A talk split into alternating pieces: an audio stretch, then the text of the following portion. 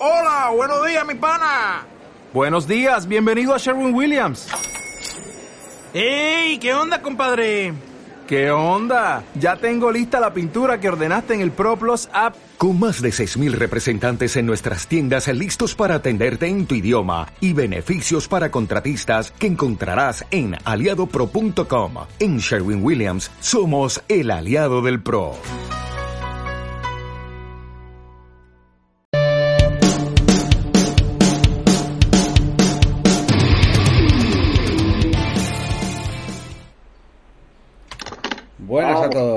Bienvenidos. A ver si ahora ya sí por fin YouTube deja de putearnos y podemos grabar con sonido. Eh, bueno, como siempre, ¿qué tal Raúl? ¿Qué tal Antonio? Por fin YouTube deja Pues de putearnos. Aquí estamos a y podemos grabar con sonido. con los, Eh, bueno, los como aficionados siempre, que nos ¿qué tal Raúl? ¿Qué tal Antonio? Por fin YouTube deja Pues de muy putearnos. Aquí estamos a pasar con- Perdonad que estaba comprobando, sonido. ¿vale? ahora sí, los- parece que suena. Bueno, los como siempre. que nos vean. uno, dos. Pues nada, por tercera vez, que con- creo que no lo habíamos hablado, pues eso, unos play, o sea, unos playoffs que se vienen bastante jugosos, ¿no? Y una, un final de liga que ha sido tremendo por la parte de abajo. Sin duda, yo la verdad es que el último día lo vi con muchísimos nervios, sobre todo por ese fue la que al final ha conseguido salvarse. Y Que unos sepáis playoffs- todos eh, que el señor Víctor es un cagón. Yo tengo que Eh, reconocer que solo, que aunque era jornada de, de muchas pantallas, tenía solo dos puestas. O sea, tenía el Burgos, eh, Fuenla y el, y el Zaragoza, ¿no? Me interesaba mucho más lo que pasaba por abajo que lo que pasaba por arriba. Pues yo tuve cuatro pantallas puestas porque hubo un momento que temí por todo, porque veía que Fuenlabrada no ganaba, que Zaragoza se ponía ganando y llegué a meterme hasta en el Bilbao Betis, que también influía para el, para todo el tema de Zaragoza. Entonces, bueno, la verdad es que muy emocionante. ¿Os parece que empecemos con la parte de playoff? Sí, dale. Venga, pues en la parte de playoff, eh, el primer partido que vamos a tener, que es el próximo día 24. Y para mí la eliminatoria grande de esta ronda. Eh, recordar que esta ronda es a tres partidos y empezará el martes 24 de mayo después de la Final Four. Y tendremos un Valencia Basket Basconia. dos equipos que ya venían con muchas dudas este año y sin duda el que salga de aquí sale realmente tocado y se puede considerar que la temporada ha sido un desastre. Sale tocado y quizá hundido, ¿no? Correcto. Porque el Sí, porque que... eh, fijaros, fijaros la- las, las, las, las aspiraciones de Valencia, que siempre han sido mm, ser equipo de Liga, se ha frustrado con la, la competición europea por no, por no conseguir plaza, ¿no? Se le lesionan jugadores importantes eh, y ahora van, eh, van muy cojos en el puesto de base. Eh, porque lo está haciendo muy bien Dimitrievich, que sabéis que sabemos que no es un base puro, pero lo está haciendo muy bien, pero poco más allá. Y luego eh, jugadores tan importantes como Prepelin y Vasconia, creas que no, al tran va, va más. Yo fíjate, yo creo que se juega muchísimo más eh, Valencia, que al final este año va a ser un año en el que se van a dar unas plazas de, de Euroliga, se darán unas wildcards, porque el tema de los rusos no parece que se vaya a solucionar a corto plazo. Yo creo que se está jugando muchísimo en esta eliminatoria, porque de, de no pasarla me extrañaría que le dieran esa wildcard, sobre todo después de no haberse metido en esa final del Eurocup. No sé, la verdad es que aquí yo creo que Valencia se está jugando muchísimo más que Vasconia. Vasconia al final tiene la plaza asegurada el año que viene. Y cualquiera de los dos, cualquiera de los dos va a salir muy mal. Y, cualquiera de los dos, el que pierda, yo creo que la temporada es prácticamente tirada. Bueno, veremos el resultado y, y cómo salen de esta. El, el siguiente partido será el miércoles, que enfrentará al Real Madrid y Baxi Manresa. Ah, el Real Madrid que vendrá de la Final Four, ya veremos en qué condiciones. Y un Baxi Manresa que ha sido la sorpresa del año y se enfrenta en esta primera ronda contra el Real Madrid. ¿Creéis que le podrá levantar algún partido Pedro Martínez? Yo creo que no. Yo creo que como mucho le va a levantar uno. Creo como mucho. Eh, en el estado actual como está el Madrid. O sea, yo de verdad que estoy muy interesado en, en- en ver cómo está el Madrid porque Madrid venía muy mal y llevo viendo partidos que lo- los veo haciendo, o sea, los veo muy rodados. Ahora, efectivamente que es un plus que si, sa- que si se han reforzado la Final Four eh, lleva más moral, vale, pero el juego que tienen ahora mismo, vamos, ¿Y no creéis que estos playoffs están muy pegaditos a la Final Four? Y eso Yo puede creo, condicionar? creo que al Madrid, que al Madrid le puede venir bien y le puede venir mal. Eh, creo que si pierde la Final Four, eh, al final va a tener que echar todo en este final de liga para intentar que no sea un fracaso de temporada, ¿no? Y, y si gana la Final Four, pues quizá le venga un relax que, que no le venga bien para los playoffs, no sé. Desde luego, eh, los partidos, eh, perdona solo un segundito, eh, los partidos de cuartos, o sea, la eliminatoria de cuartos de tres partidos, yo nunca lo he entendido. Yo lo que no quiero es ser mal pensado, porque lo que no entiendo es por qué el Madrid juega el miércoles y Barcelona juega el jueves, cuando son los dos únicos equipos que se están jugando todavía algo en, en ligas europeas. Quizá hubiera tenido más sentido que hubieran jugado esa jornada en jueves y viernes. Pero bueno, no quiero ser mal Ya, pensado. ya empezáis como siempre. Hombre, la verdad Bueno, es es que... que de, de todos modos, es que, eh, es que Víctor tiene razón, porque en todas las ligas se facilita se, se facilita se facilita eh, a, lo- a los equipos que van a la Final Four, lógicamente, eh, en su calendario no se lo empeora. Es que parece que está hecho, pos- no sé, parece que está hecho posta. Ah, pues además, te digo, Es, es post Final Four, Antonio. Sí, es post Final Four, pero uno le dan tres días y al otro cinco. claro, para celebraciones o para, o para, o para ponerse las pilas más. Yo nunca sé si en esos momentos te viene mejor eh, enganchar con los partidos rápido o tener más descanso y, de- y que se te pueda desconectar un poco el equipo. Pero luego es un partido. Ir al grado, ir al grado. Y, y si llegas hasta, y si llegas hasta el final, evidentemente, fíjate. Yo espero y deseo. Bueno, veremos. La verdad es que en principio es una eliminatoria que apunta mucho a favor del Real Madrid y, y veremos. Eh, no sé si... Independientemente que el juego, el juego de, sí, que independientemente que el juego de Manresa es muy físico, es muy molesto y, y en momentos dados puede poner en, a- en apuros en algunos momentos de, de- del partido. Claro. Bueno, y la siguiente es una eliminatoria que a mí me plantean muchas más dudas, que es ese eh, Juventud Lenovo Tenerife, que será el próximo jueves. Eh, yo en esta no tengo un favorito claro, porque a los dos equipos les he visto luces y sombras este año. Y de hecho, este Juventud con factor cancha puede tener mucho peligro. Yo, Yo creo que apostaría por la, por la peña. Pues fíjate que yo creo que Tenerife viene, viene muy rodado últimamente, ¿eh? O sea, yo creo que ellos ya tienen hecha la temporada y todo lo que sacan a partir de aquí es, es una victoria, ¿no? Yo creo que, que juegan, van a jugar sin presión y creo que es que es lo que decimos.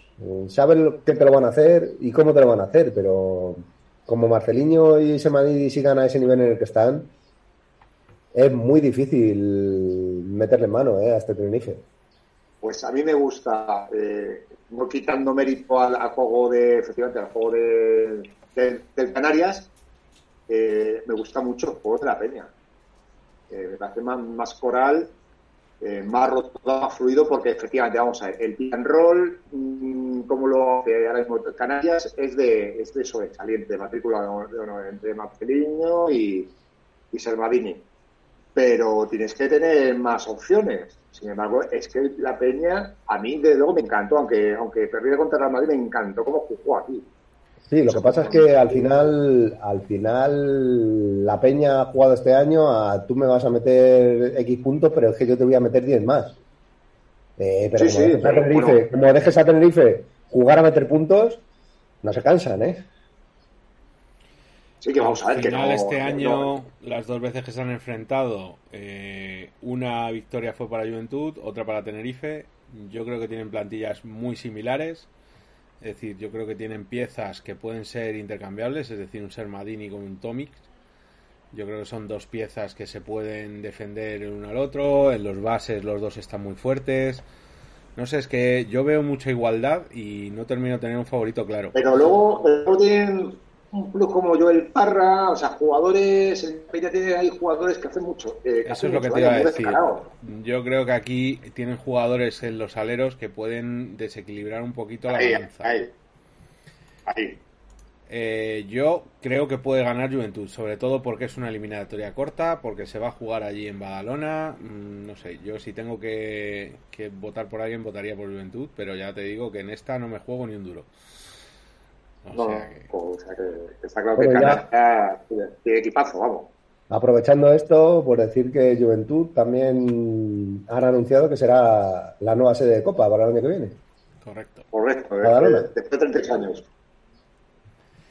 Bueno, pues sí, después de 38 años. la última eliminatoria que se jugará el viernes, para que lleguen descansados, guiño guiño, será entre Barcelona y Gran Canaria. Eh, un Barcelona que llegará de la Final Four, que no está teniendo su mejor mes, contra un Gran Canaria que se, se mete al playoff por incomparecencia de rivales, ¿no? Un Gran Canaria que al final esa plaza de playoff fue un descalzaperros porque ni Murcia ni Bilbao al final pudieron pudieron los ganar que- sus los que para más- llevársela. que parecían que es lo que se le iban a llevar y, y al final nada, no rascaron nada. Pero como, decía, como decían allí en, en- en las islas, la isla, que, que fue una derrota muy, muy dulce, ¿no? A ver, Por mm, ti. yo lo que pasa es que, bueno, a mí lo que me sorprendió fue lo de Bilbao. Esa prórroga contra Betis, los dos equipos no jugándose, vamos, eh, Bilbao jugándose la vida y Betis no jugándose nada ya en esa prórroga. La verdad es que fue duro ese partido, el quedarse sin el playoff. Eh, llegaban sin casi posibilidades, me parece que les daban un 15, un 20% de probabilidades. Y acaban tirando el partido en una prórroga. Y, y es que era el que se había metido, porque al final Murcia eh, también tuvo el tropiezo contra eh, Zaragoza. Y, Y, bueno, y contra, y, contra, y contra el Madrid, porque ellos, el Murcia, por que te haya cortado, el Murcia sí que contaba con ganar al Madrid, ¿sabes? O sea, iban muy mojados, pero pasa que no les. Pero no hubo opción, ¿no? yo pero creo que si no, yo creo que Madrid- ellos Yo creo que su partido era el de Zaragoza. Creo que su partido era el de Zaragoza, que fue el que realmente pinchan y el que, el que no hay por dónde cogerlo. Yo creo que el, el tema, vamos, si, si Bilbao al final, que yo estaba flipando, porque bueno, vi lo que son los últimos minutos y la prórroga.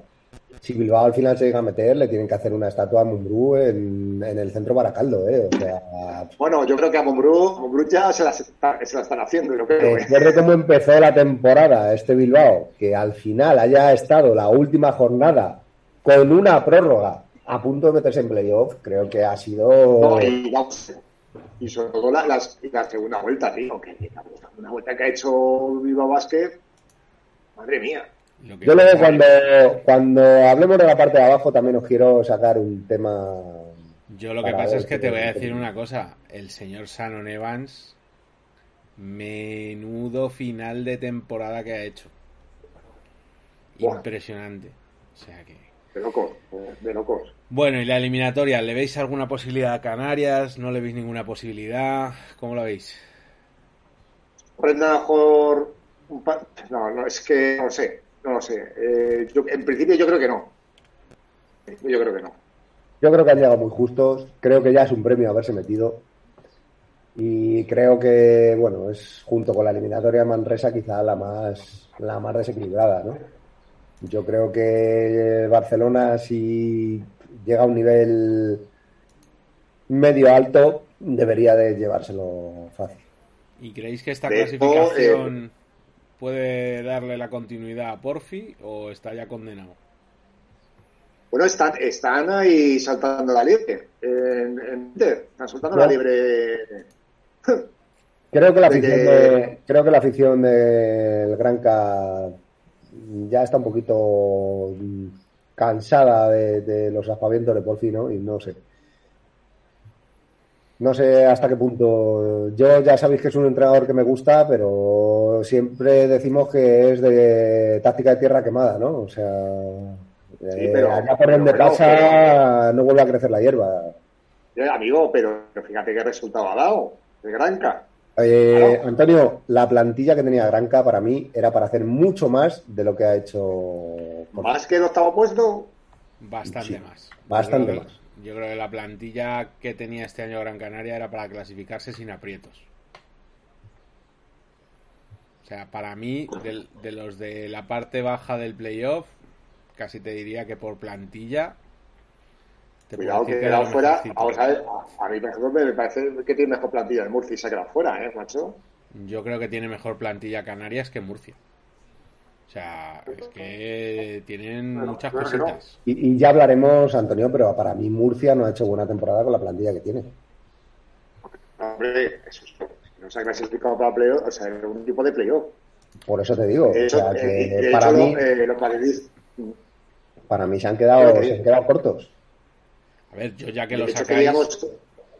ya que lo sacáis, yo creo que Murcia este año ha estado peleando por lo que todos llevamos años que debería estar peleando, pero es que yo creo que este año tenía lo mismo, tenía plantilla para haberse metido tranquilamente.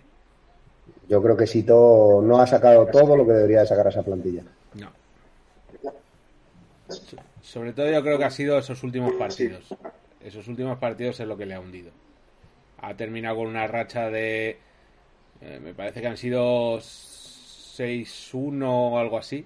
Seis derrotas por una victoria o algo así. Sea, Ha sido un final de liga para todos los equipos, eh, ha sido un final de liga raro. Eh, Mira, ha sido creo esa última plaza se ha decidido por incomparecencia. Es Sí. decir, yo creo que ni Canarias, ni Murcia, ni. Bueno, Bilbao es el único que le voy a disculpar, pero es que venía de muy atrás. Y la prueba de cómo ha ido esa última plaza es que Bilbao se lo ha estado jugando hasta el último segundo. Que hablamos de un Ah. equipo que la primera vuelta acaba como, como colista. Ha sido un métete tú que a mí me da la risa. Sí, o sea, que, que pocas ganas de jugar contra el Madrid, o sea, contra el Barça tenían todos. Vamos. Bueno, pues eso en lo que al playoff se refiere. Eh, veremos a ver qué tal va. En lo que fue el descenso, y aquí es donde vino la, la bomba, ¿no? Bueno, antes de meterte en. Bueno, ahora veremos los partidos, pero antes de meterte en descenso, para mí hay otro equipo que, que ha hecho. Bueno, primero, eh, Breogán para mí un temporadón. O sea, vamos, estar casi, casi luchando por meterse en playoff este equipo, a mí me parece una burrada, vamos. Y, y joder, que a pesar de la lesión de Musa, lo de Majalbasi que ha sido una cosa brutal, ¿eh? Sí. A mí me gusta muchísimo más Jalbasi, ¿no? Es un pivo clásico, ¿eh? de lo de pivotar y pivotar y ganarse la posición con el culo, los hombros, eh, girarse. Es una, una maravilla. Yo aquí Eso tengo la, tengo la duda de si será suerte de un año o serán capaces de repetirlo, porque la verdad es que al año que viene suena que sale de allí eh, Que dos- Belhains, Musa, suena que se va a quedar aquello hecho un solar. A ver si De hecho, Bueno, no, se hablaba para, para Gran Canaria, para el año que viene, creo. Las dos Ya. estrellas, las dos estrellas de, de Brogan son de, del inefable Rasmanovic. O sea que Y, Lo que y diga él. si el Brogan es el pulgar hacia arriba, el pulgar hacia abajo claramente es Unicaja, ¿eh? Llega a tener la liga cinco partidos más y lo mismo se mete en un problema. Y sin cinco. Bueno, porque he estado, he estado- he estado leyendo en un diario local y tuvieron una, una reunión, en vez de ser uno a uno, para ver un poco dónde iban a ir los tiros para la temporada que viene, fue una reunión con todo el equipo ah, y fue bastante tensa, por lo visto. Bastante. Yo creo que ahí hay un problema de al haber perdido los patrocinios que tenían y tal, y me da a mí que veremos el año que viene, a ver si cómo, cómo Pueden han- salir, pueden salir mm, el 90% de los jugadores. Yo, Tranquilamente. francamente, no sé en qué ha mejorado Ivonne Navarro a Casicaris. De hecho, yo creo que si me pongo a contar, seguramente lo haya empeorado. Acabar con una racha mm, de seis partidos perdidos, pero que si tiramos un poquito más atrás, podemos hablar de 1, 2, 3, 4, 5, 6, 7, 8, 9, 10. unas 12 derrotas en los últimos 15 partidos. Francamente, dices tú 5 partidos. Yo creo que con 3 partidos más, lo mismo Unicaja se había llevado un susto gordo. Sí, sí, o sea, porque es que no, no, saca, no ha sacado ni un partido de los últimos. O sea, ha sido Y una es, que ha cosa. acabado, y es que ha acabado, ha acabado la liga con el último partido de forma bochornosa, perdiendo también. O sea que- No, no, o sea, ha sido un verdadero desastre. En Zosa, que parecía que este podía ser su año, no han conseguido desarrollarlo. No han conseguido en ningún momento buen juego. Pff, El único que salgo de ahí ha sido Jaime, que ha hecho una buena temporada para mí. Y poco más, ¿eh? Darío Pues está, en pues- pero Pues él mismo no, no se ve, no, no se ve nada claro de, de- de que quieran contar con él, ¿eh? O sea, que es que la cosa puede hacer... Va, es va- que yo creo que ahí se han pagado sueldos muy altos y a ver si el año que viene se siguen pudiendo pagar esos sueldos. Yo Sí, creo no, que va, que va va a más por ahí el tema.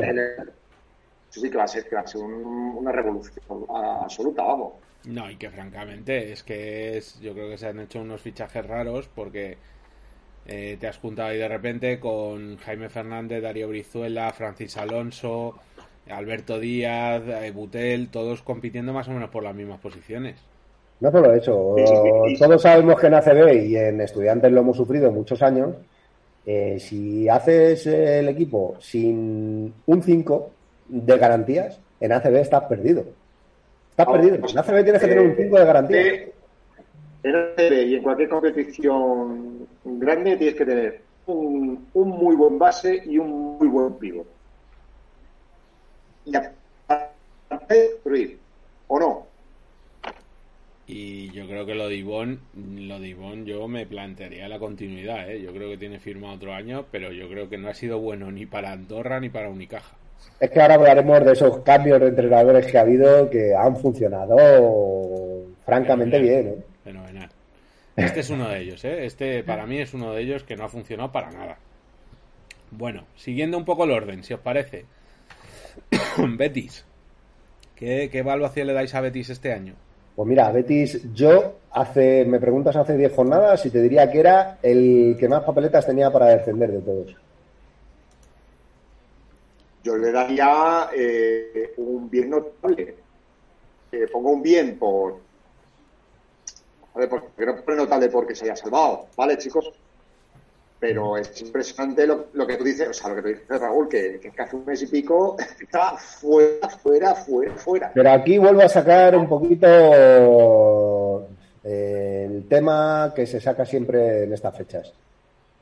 Eh, ¿Debería de cerrar la CB en los plazos de contratación en alguna fecha? Porque es que al final hemos visto un baile de jugadores en las últimas jornadas. Mira, yo no sé si yo no sé si cerrar el número de jugadores, pero sí que cerrar un número de cambios. Es decir, no es, no sé si tanto cerrar las fechas como cerrar el número de cambios, porque es que ha sido un cachondeo lo de este final de temporada.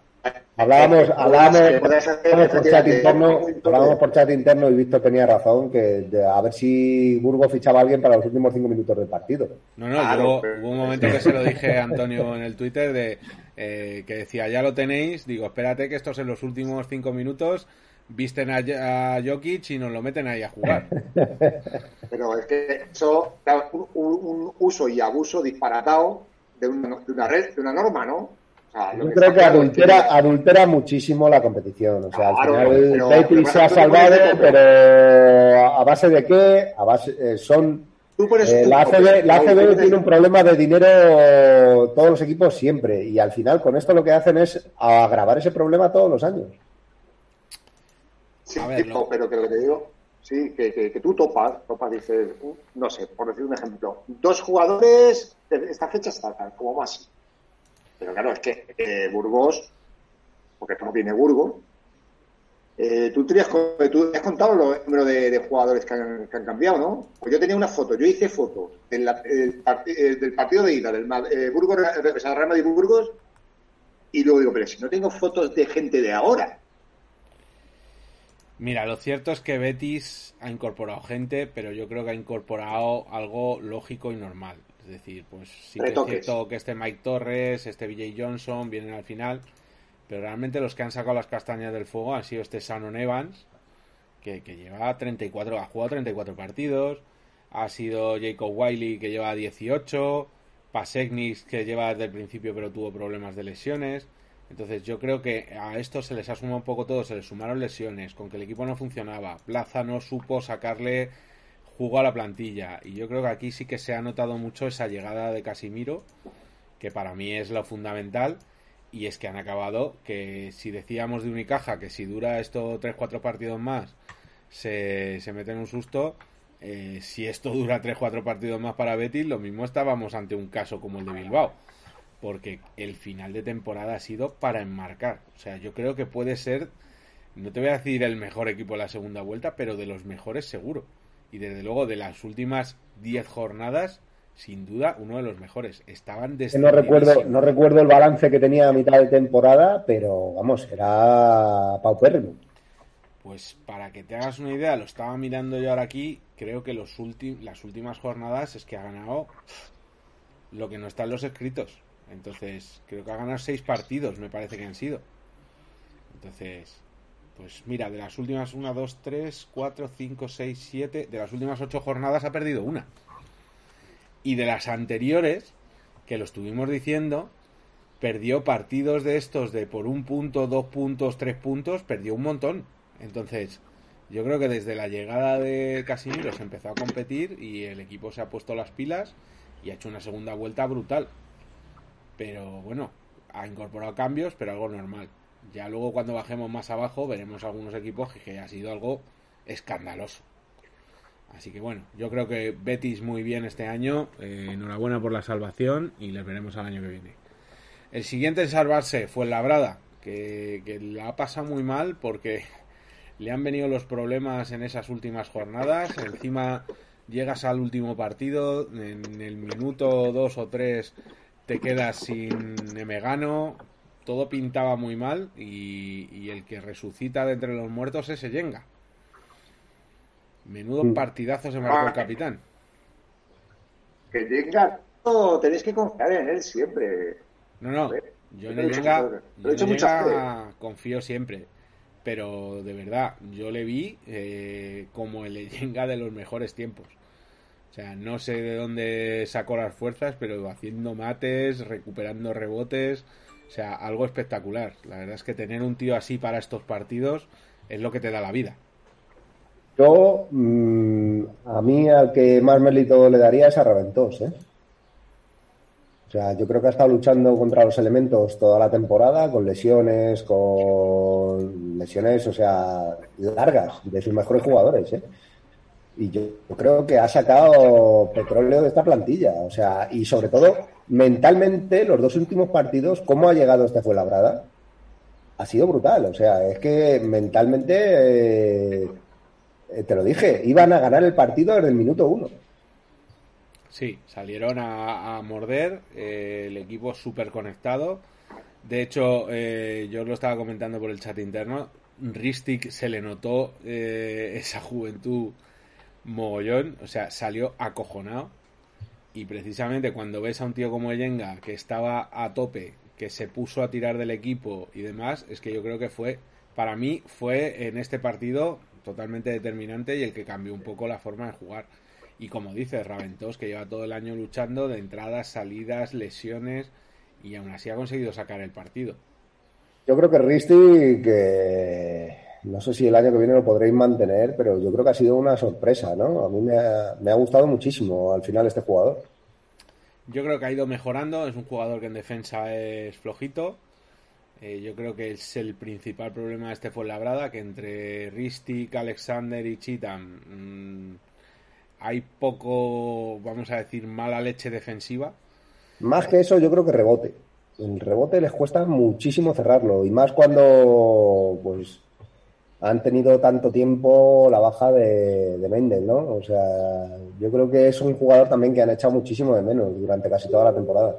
Sí, la verdad. Es eh, tenéis que eh, estaréis de acuerdo que, que, ha subido mucho el nivel de la CB de, de, del tramo bajo medio, ¿eh? Pero eso, Antonio, recuerda que lo hablábamos desde antes de empezar la temporada, ¿eh? Claro, es que es complicado, es complicado, muy complicado. De hecho, en su momento ya comentamos al principio de temporada de, oye, eh, aquí andarse con ojo que algún clase media se va a llevar un susto y se lo han llevado. Mira.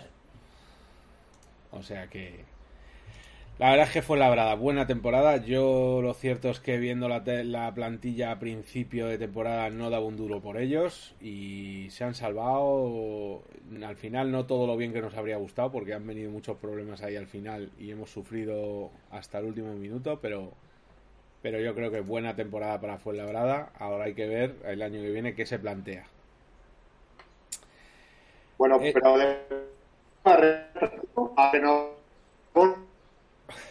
no se te ha entendido no, nada, pero no vale. Se entendido, no se te ha entendido. Ya que invites a. Eh, eh, que digo que de momento a disfrutar y a renovar el abono. Completamente. Otro añito más. Bueno, Monbus Obradoiro, otro que se salva al final, yo creo que este llegó con pocas apreturas y sin ninguna a la última jornada eh, y poco más, ¿no? Yo creo que otro año más de este Monbus que, vuelven a conseguir la, la permanencia, ¿no? Un año que juega ahí un poco con fuego, ¿no? Que se acaba salvando, pero muy justo. No sé, cada año va, va jugándosela un poco. Sí que verá que todos los años al final, más o menos se salva en la penúltima jornada o cosas así, pero jugar ahí todos los años, ya os digo yo que es la forma más fácil de llevarte un susto. Y lo más destacable, que se va Alberto Olivé. Se retira Bueno, está- ya. este año yo Eh, creo con que ha sido 43. más bien testimonial. Con 23 yo creo que ya está, ¿no? Yo creo que ya ha dado todo lo que tenía que dar, ¿no? Yo creo que sí. Bueno, eh, poco más que decir de Monbus, ¿no? Buena temporada, han, cumplido objetivos. eh, la verdad es que en algún momento se ha puesto la cosa complicada, pero yo creo que son un equipo que ha conseguido al final mantenerse ahí en ese sprint final. Tuvo una mala racha a mitad de temporada, pero bueno, han conseguido el objetivo. Y seguimos bajando, ¿no? Seguimos bajando y el siguiente es Zaragoza, que esto sí que lo han pasado mal, pero llegan a ese último partido donde todo parecía ponerse en contra, que eh, Murcia se estaba jugando la entrada al playoff, llegaba con buena racha, se cruza con este Casademón, al cual eh, volvemos un poco al apartado de fichajes. Esto sí que ha cambiado la cara completamente con los fichajes de última hora, ¿no? Yo creo que Mekobulu y, y Ferrari han sido dos aciertos totales. Sí, al final es lo que decimos. O sea, este equipo ha cambiado. Y los chavales, eh, Radonchik y Justan han dado un paso adelante, ¿eh? Bueno, sí, eh, Justa en este último partido la verdad es que estuvo muy bien. O sea, le ha costado mucho volver de la lesión, yo creo. Y Radonchik, bueno, ha, ha tenido unos dientes de sierra esta temporada, yo creo, ¿no? Al final es un jugador un poco irregular. Yo creo que hace un gran último partido en este contra Murcia. También favorecido por un poco la, configuración de plantilla que tiene Murcia. No sé, eh, me da la sensación de que, bueno, eh, no lo han hecho mal. Yo creo que lo que es cierto es que sí que a estos les han funcionado todos los fichajes. Yo creo que Kilpatrick, Mekobulu y Ferrari han sido fundamentales para mantener la, la categoría. Y bueno, al final pasándolo que- mal, pero Que la verdad es que lo pasaron, lo pasaron mal, pero mentalmente se tuvieron que recuperar además de la, de la lesión de Thompson, casi al empezar el partido, que, que les pudo poner en serios aprietos. ¿eh? Sí, porque de hecho después de esa lesión parecía que se hundieron, se pegó Murcia, porque todo apuntaba que iba a ser una paliza, se reenganchó Murcia al partido y estuvieron ahí sufriendo.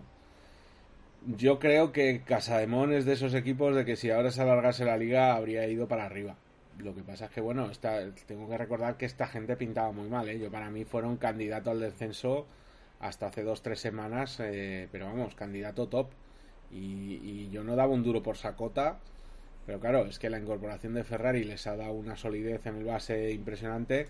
Y luego también este Mekobulu que han encontrado, mm, ojito a este chico, ¿eh? que, que ha dado unos partidos alucinantes. A mí me ha. Bueno, o sea, solo ver al señor Múltipla esos lagrimones al final del partido, ¿no? Yo creo que un profesional como Cook, eh, eh, toda, la tensión, toda la tensión que tenía acumulada la soltó una vez consumado el no descenso, ¿no? Yo creo que para mí es que le tengo mucho cariño de su etapa en estudiantes y, me ha alegrado mucho porque consiguiera salvar este Zaragoza. Sí, porque acabó 40 años, no quiere sacar con 40 años con eh, descendiendo un equipo, ¿no? De hecho, yo tengo la sensación de que este, si hubiera descendido Zaragoza, es capaz de quedarse. Sí, yo creo que para mí es un tío que. Yo es que no sé cómo estudiante se lo dejó escapar. Yo creo que para mí, a lo mejor digo una burrada, pero después de Sergio Rodríguez y Azafra es de los mejores bases que hemos tenido en estudiantes. Y mira que llegó ya con sus años encima. Voy a ser malo, pero este era otro de los que ya estaba acabado, como Oliver. Sí, totalmente. Pero vamos, a mí Cook es que es de esos jugadores que, que le tengo mucho cariño, que creo que entiende el baloncesto como nadie y, que vamos, que este tío puede seguir jugando a esto lo que quiera, lo único que, claro, al final pues la velocidad y eso se, se acaba perdiendo, pero mentalmente y tiene sitio para ello, ¿no? Tiene una cabeza privilegiada. Bueno, y ahora ya eh, llegan las malas noticias, ¿no? Eh, al final, descendido Morabank, no ha conseguido salvarse y en ese último partido que se lo jugaba todo con Tenerife, acaban dejándose ir el partido en el último segundo con un tiro de Sermadini. Sí, eh, fue héroe y Ruco, ¿no? porque respecto a dos equipos con los que estuvo jugando, eh, ha jugado, con el, eh, Zaragoza, que al final le, le dio un cablecillo, y un día la Andorra, que también fue jugador de, de, la Andorra. Entonces, Yo no me puedo explicar lo de esta Andorra, de verdad. O sea, no es una cosa que, que me supera. ¿Cómo ha podido descender Andorra con la plantilla que tiene? Creo que no les ha funcionado ningún ninguno de los fichajes como ellos esperaban. Quizá McIntyre es el único que ha hecho buenos partidos, ¿no? Eh, pero no sé.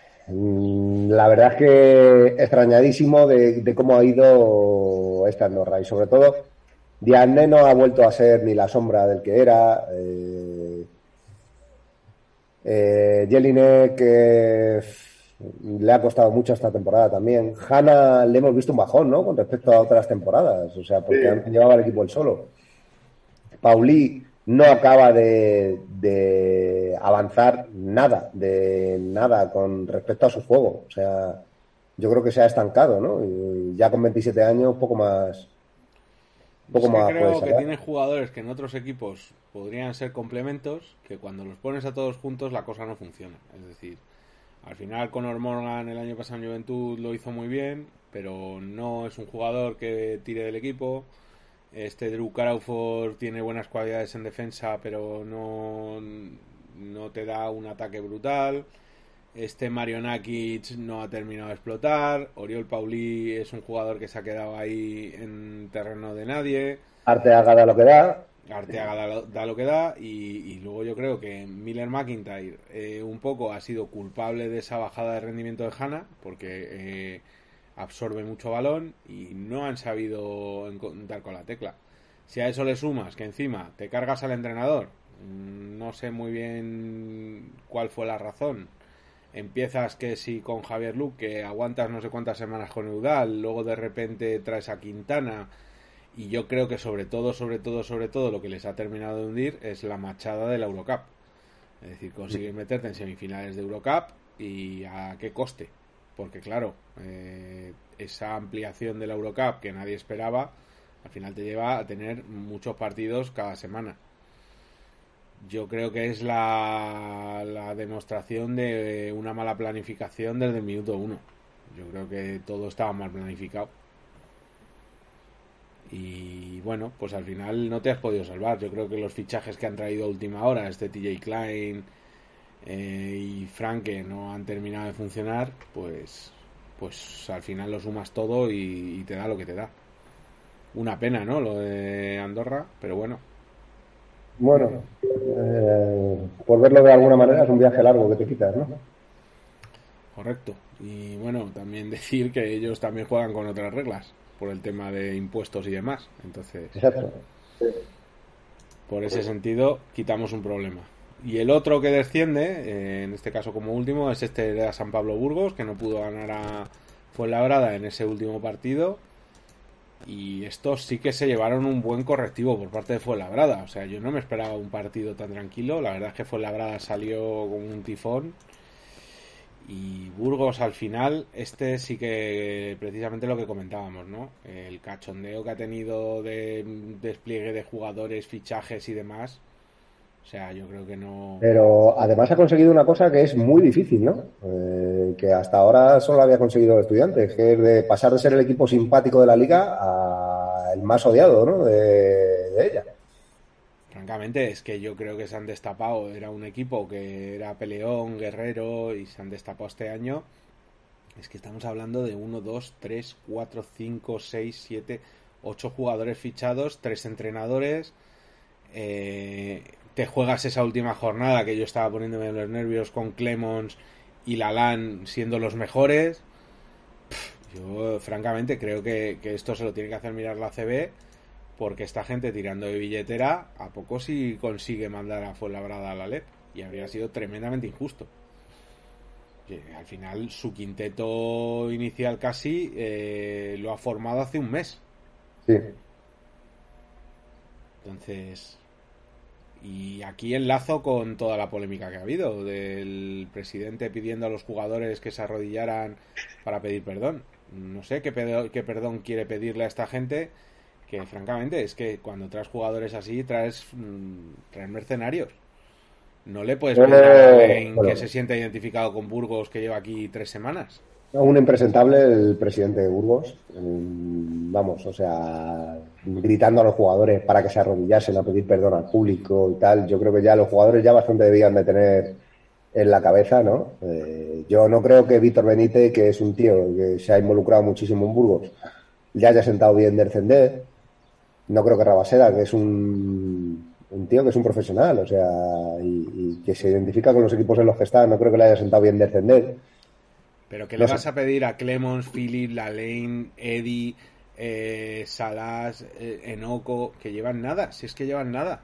Claro, ellos han venido a lo que han venido, es a llevarse su sueldo y punto. O sea, ya está. Es que no. Has, deshecho el equipo completamente, ¿no? Los únicos que se le podían identificar un poco son Renfro, eh, Dani Díez, Mar García, Rabaseda, Benítez, pero todo lo demás has traído jugadores mm, que son completamente nuevos, ¿no? No sé. Y francamente, el movimiento Paco Olmos, yo para mí es de los movimientos más guarreros que se han visto en la liga desde hace tiempo. Pues mira, Paco Olmos ha pasado de ser el entrenador revelación, ¿no? A, a ser el entrenador desastre, ¿no? Porque, vamos. Sí, eso comentaba yo el otro día, que al final has pasado de ser el responsable del equipo revelación a que has perdido todo el crédito que habías ganado precisamente por irte a otro equipo que te habrá prometido que te iba a pagar más y te iba a dar mogollón de dinero, pero que lo has descendido. Entonces, todo el crédito que había ganado en, ese, en esos dos meses con Breogán, yo creo que los pierde con este movimiento a Burgos. O sea, ya dijimos en su momento que era un Estamos viendo al presidente, viendo al presidente eh, tan lamentable como eh, lo del otro día, que ha trascendido fronteras. Hasta país ha declarado que vamos. Por nada del mundo hacía, eh, se pone de rodillas por mucho que se lo pidiera. Ah, pues pegarse un poco la idea de que si llevas un club en plan. Yo creo que a los jugadores les pilló un poco fuera de juego. O sea, al final no sabes qué hacer ni, ni qué decir, ni qué. Si encima baja tu presidente en ese plan pero francamente es que yo creo que lo que estábamos comentando en Paco Olmos, que al final es un tío que no nos había cuadrado ninguno, te lo llevas allí, no ha funcionado. Realmente yo no sé qué ha aportado Paco Olmos que no hubiera aportado Salva Maldonado o, incluso el mismo Tabac, que lo que se ha demostrado es que la plantilla no estaba bien confeccionada. Es que lo que creo que ese ha sido el error, y sobre todo para Paco Olmos, ¿no? Porque se ha descubierto que la plantilla de Breogán era buena y te estabas aprovechando de, de lo bien que se había confeccionado esa plantilla y la gente te estaba poniendo como un, un gran entrenador por llevar a esa plantilla a donde la habías llevado, pero se ha descubierto que cuando has cogido otra plantilla no has tenido los recursos necesarios para sacarle partido. Correcto. Entonces, Pues, pero pues, y aparte que pues, no ocho, puedes, no puedes estar continuamente haciendo cambios, que lo hemos hablado durante la liga. es eso, has ocho, ocho fichajes, eso significa que no confías en lo que tiene. Claro, Ocho. es que 1, 2, 3, 4, 5, 6, 7, 8, 9, 10. 10 más los jugadores con los que has acabado, ¿eh? O sea, entre entrenadores y jugadores son 10 más la plantilla con la que has acabado. Mejor, mejor, me, lo, mejor me lo pones. O sea, es que es una locura. Eh, por eso es lo que hablaba con vosotros. Eh, yo creo que después de este final de temporada, ACB debería repensarse el tema de, de poner X altas o bajas durante la temporada. Y que se pueda aumentar eso si tienes una lesión de larga duración o algo parecido. yo creo que antiguamente eh, había un, un límite y salvo lesión, sí. salvo lesión no podías hacer cambios.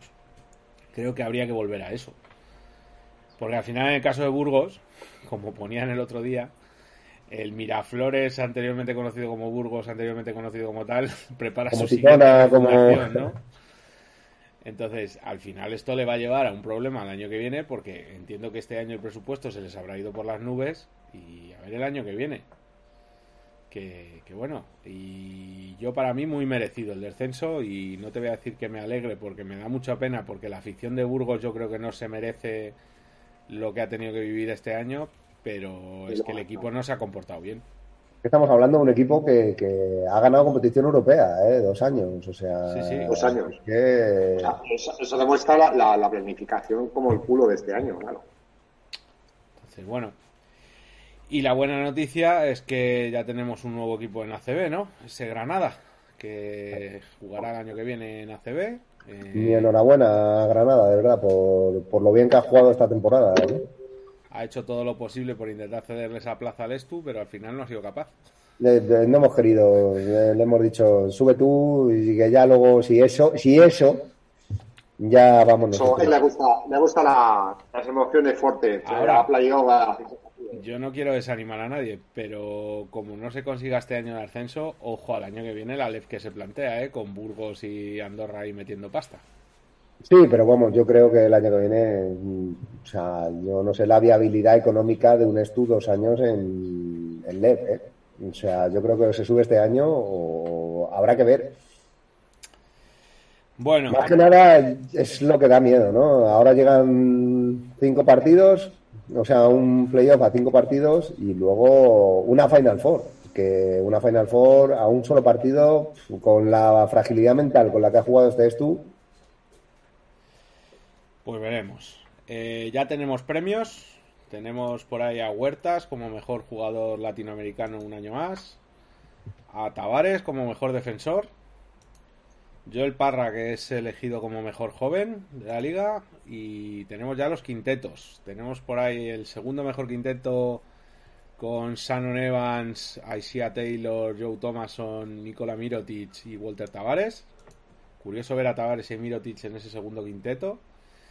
Y ese primer quinteto con Marceliño Huertas, Nicola Provítola, Dana Musa, Chima Moneque y Jordi Sermadini. ¿Qué os ha parecido? Bueno, que, el- pues que, eh, bueno, que, decir también para todo que, que el Barça ha anunciado su, su queja de que no esté Miro el primer quinteto. Yo, francamente, Argumentando, argumentando de que eh, estando en el mejor quinteto de Euroliga debería estar en el mejor quinteto de ACB. a mí me tienen que explicar la gente de la prensa, jugadores y entrenadores, qué ha hecho Nicola, Nicola Provítola para merecerlo más que Shannon Evans. Sinceramente, me tienen que explicar. Es más, a mí me va a perdonar Mirotic, pero para mí el 4 de este año ha sido Chima Moneque, pero vamos, No, no, y no puede haber discusión, pero igual que te digo que no puede haber discusión de eh, Tavares con Sermadini. No puede haber discusión. O sea, yo creo que este año Sermadini y Chimamoneque en ACB han estado por encima de Mirotic y Tavares, pero años luz. Y francamente, yo lo que no termino de entender es como un tío como Nicola Provítola, que no está ni entre los 50 jugadores mejor con mejor valoración de la liga, se puede meter de repente en este primer quinteto. Algo que, que no me entra en la cabeza. O sea, francamente, no, no le veo sentido ni a la protesta del Barça ni a, ni a que se quejen de ciertas cosas. O sea, francamente. Y nada, el MVP Musa, yo creo que más que justo, ¿no? Yo creo que sí. Que ha sido la sorpresa, además, de, la temporada, ¿no? Yo creo que este año todo lo que no fuera Moneke o Musa era, era injusto y yo creo que Musa está un puntito por encima de Moneke. Así que luego ya podemos entrar a discutir si Moneke ha metido al equipo en playoff, no lo ha metido en playoff y demás, pero bueno, también tenemos que tener en cuenta que Musa con esa lesión en los últimos partidos, su equipo se ha quedado sin casi opciones, entonces yo para mí creo que este año, siendo un año raro, no va a haber ninguna discusión con el MVP y todo el mundo lo acepta claramente. Además la diferencia ha sido grande, acaba con 100 puntos y el siguiente acaba con 40, o sea que... Así que bueno, eh, veremos. Pues poco más, ya simplemente recordaros que esta semanita la Final Four y bueno, eh, pronóstico, final y MVP.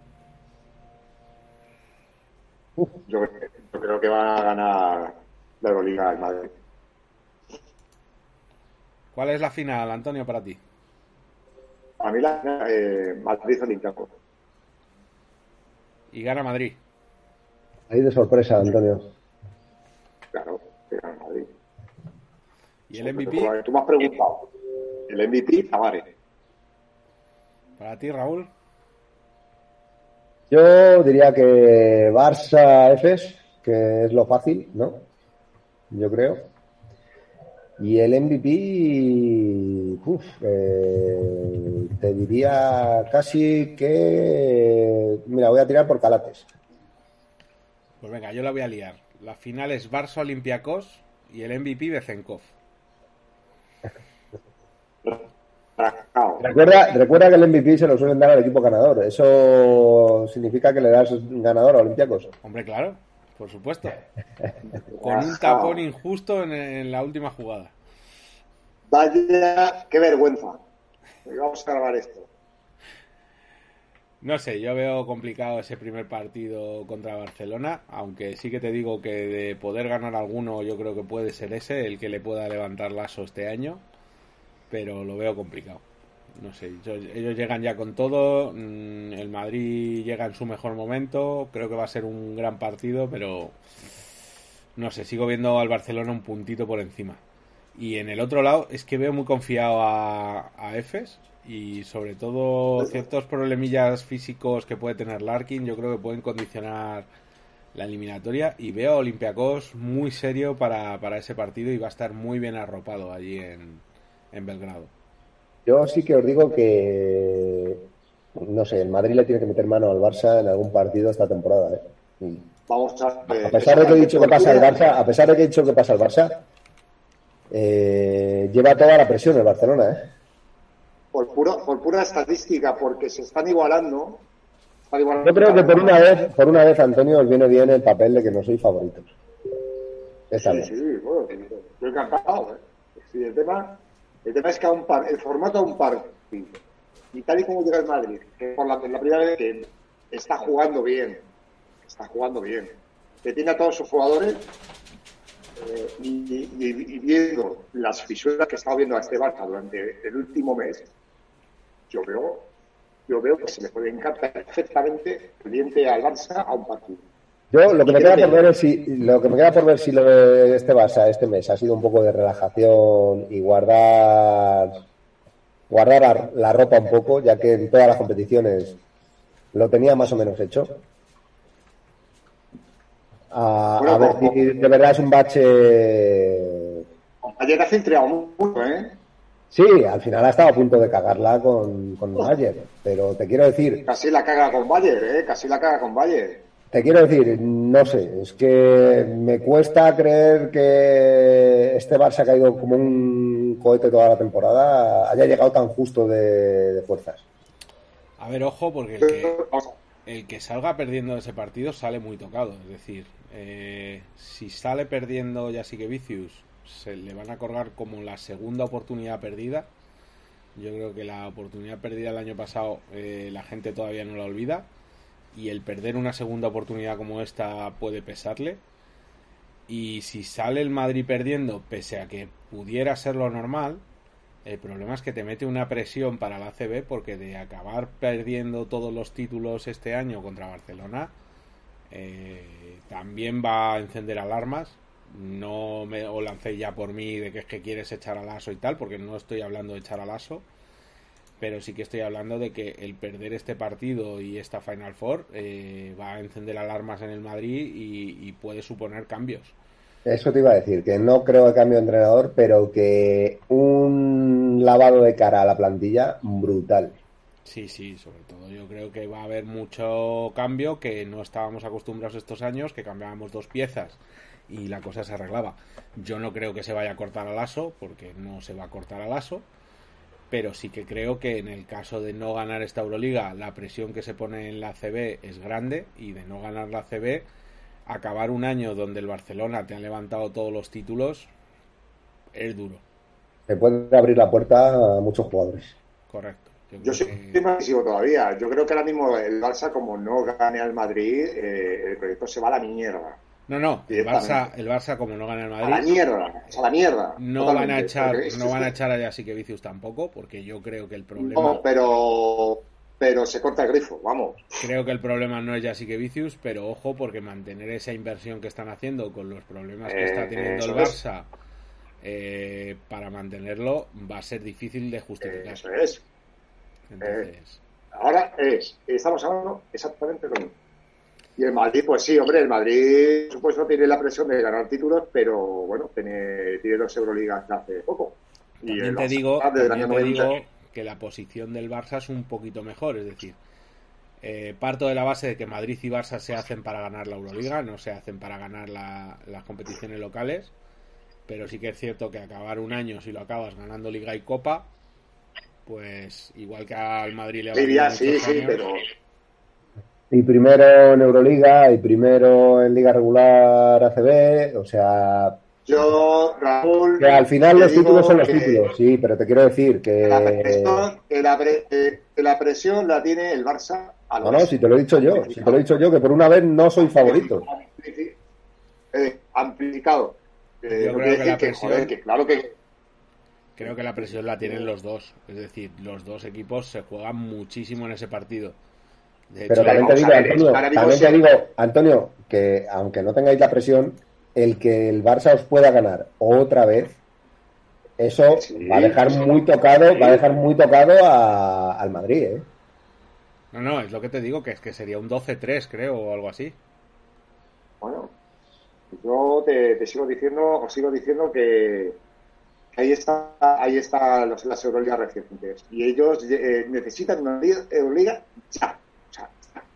No, el año pasado lo necesitaban con esa inversión. Pero están un poco en, la, en, lo que estuvo en Madrid hace años, ¿no? O sea, estuvo ahí muchos años que sí, que, que sí, que, que este año, que sí, que, que sí, que, y pues eh, lo mismo. Pues por eso ha pasado. En algún momento, en algún momento la consigues, explota y lo mismo te tira luego cuatro o cinco años. Pero la situación no es exactamente igual, porque la base que tiene el Barça no es como en su momento tenía el Madrid, de gente relativamente joven, española y tal. Yo creo que el perder esta Final Four pondría en duda a mucha gente tipo Abrines, tipo eh, Brandon Mira, yo creo que perder, perder, para mí, para mí perder esta Final Four por parte del Barcelona, al que pondría el disparadero sería Mirotic. Yo creo que sería, el primero, el primero, sería, sería la quincuagésima vez que realmente tienes que dar el do de pecho en un partido y no lo das. Fíjate, yo creo que eso ya depende del partido que haga Mirotic. Si Mirotic hace un partido de los suyos estos donde de repente desaparece, estoy de acuerdo contigo. Si Mirotic es capaz, aunque sea ahí a, a lo zorro como ha hecho en alguno, de hacer unos números decentes, se salvaría. Yo creo que aquí donde se va a poner en duda esa gente, ya te digo, como Abrines, que está llevándose una manteca grande y, realmente solo le estamos viendo en partidos de segundo nivel. y que se, es verdad, y que se va a cerrar y que se va a cerrar el grifo como no se consiga la Euroliga eh, por parte de Barça se cierra el grifo vamos Mm. pero de forma bueno que, que se quede un presupuesto a la mitad ni mucho menos pero pero se va a cerrar se va a cerrar Y ahora, Antonio, también estamos contando un Barça de estos últimos, como hemos dicho, este último mes o mes y medio. Pero habrá que ver cómo vuelve Higgins, ¿eh? Como Higgins vuelva medio bien a esa Final Four, uf, es un factor No, diferente. mira, yo, yo soy forofo de Higgins. Aunque parezca, o sea, y lo sabe, lo sabe. Y tiene clase para aburrir, pero evidentemente no está al 100%, ni de coña, ni de coña. Ahora, ¿es que tiene clase para aburrir? Seguro. ¿Que te puede meter una canasta ganadora? Seguro. Pero, tío, yo, yo sinceramente es que no me fijo. De punto y medio es la primera vez que no me fijo en el Barça. Mira, yo te, viendo el Barça, joder, Barça. te voy a decir, creo que hay tres cosas que van a ser el termómetro. El primero, cómo esté Higgins. El segundo, cómo esté Exum, que yo creo que es un jugador que le puede hacer mucho daño al Madrid. Y el último, cómo esté Kuric. Toda esta mala racha del Barça ha coincidido con una mala racha de pero, horrible. Pero, pero el Madrid juega también, ¿no, Víctor? Sí, sí. lo que te estoy Madrid, diciendo ¿no? es Lo que te estoy diciendo Es que- el termómetro del partido de cómo esté el Barça, yo creo que te lo van a dar esos tres jugadores, porque yo ya cuento con Calates, yo ya cuento con Calates, con Mirotic y demás, cuento con que van a estar. Yo creo que esos tres jugadores van a ser el termómetro y puede ser lo que eh, incline la balanza para un lado o para el otro. En el Madrid, en el el Madrid, va- para mí es el Madrid importantísimo. En Madrid El para mí es importantísimo es el cómo estén Deck y Yabusel, cómo se complementen, el cómo esté y cuánto aguante en pista Tavares, que últimamente está teniendo problemas de faltas, y, y el puesto de base, el si William Goss es capaz de aportar como aportó en esa eliminatoria con Maccabi. Vamos a ver, yo eh, lo que no hemos hablado hasta ahora es por qué está el Madrid ahora mismo como está. Pues está porque ha dado más adelante, eh, Avalde ha un paso, un paso adelante, Hanga ha dado cuatro pasos adelante. Entonces, eh, de otro, equipo. Eh, hemos quitado un, un jugador que era muy talentoso, que era el base, pero que era un negado en defensa. Y con Goss eso se está arreglando. Fíjate, no le doy un poco más de crédito a más que a Ghost. Yo creo que vuestro termómetro va a ser Caser, va a ser Hanga y va a ser Avalde. Yo creo que si esos tres están bien, sobre todo por el Caser, el ataque, y los otros dos por lo que te puedan aportar en defensa, de intimidación, de manos rápidas y de... Bueno, yo Yo, voy- sinceramente, me, o sea, yo veo ahora mismo a un partido favorito al Madrid, a un partido. Voy un a partido. aprovechar- Es el partido que toca. Voy a aprovechar Ahora, que yo- Antonio casi no se le oye para decir una cosa. El otro día contra Canarias, con Deck, otro menos 9 en el más menos. El próximo día sale. Con todo esto será MVP de la Final Four, pero bueno. Claro, ya, ya, eh, gracias por decirlo, porque nos necesitábamos. Pero Yo sí creo que, aparte, si el Madrid consigue sacar partido a ese juego interior de Tavares, Poirier, eh, yo creo que es donde más daño le puede hacer al Barcelona. Bueno, vamos a ver. Bueno, veremos. Sí, Para la próxima, para la próxima semana esperemos que Antonio tenga mejor conexión y podamos entenderle lo que dice. Así ¿Me oís que, bien? ¿Me oís ahora? Bueno, a, ahora? a Te ratos. Te muchísimo. Yo creo que le- Eh, voy, a, voy a cortar Así entonces. que, eh, nada, sí, ya igual, ya cortamos. Total, para las tonterías que estabas diciendo, mejor casi ni oírlas. Tengo que daros una mala noticia. ¿Me oís? Sí, Okulaya ha fallecido. pues sorpresa. Pues nada, eh, que le sea leve. eh, desde aquí un jugador que yo creo que de pequeñitos todos nos flipó. Y pues nada, ya nos vemos la semana que viene para ver cómo ha acabado esta Final Four y contamos un poco cómo se plantea el playoff, ¿no? Sí, podemos ver a Antonio dando saltos o, o ver la pantalla en negro. La cosa estará en si Eso le es. vemos o no le vemos. Si me veis es para sacar pecho, claro. Así que bueno. Pues nada, chicos, nos vemos y hasta luego. ¿No te encantaría tener 100 dólares extra en tu bolsillo? Haz que un experto bilingüe de TurboTax declare tus impuestos para el 31 de marzo y obtén 100 dólares de vuelta al instante. Porque no importa cuáles hayan sido tus logros del año pasado, TurboTax hace que cuenten. Obtén 100 dólares de vuelta y tus impuestos con 100% de precisión. Solo con Intuit TurboTax. Debes declarar para el 31 de marzo. Crédito solo aplicable al costo de la presentación federal con TurboTax Full Service. Oferta sujeta a cambios o cancelación en cualquier momento.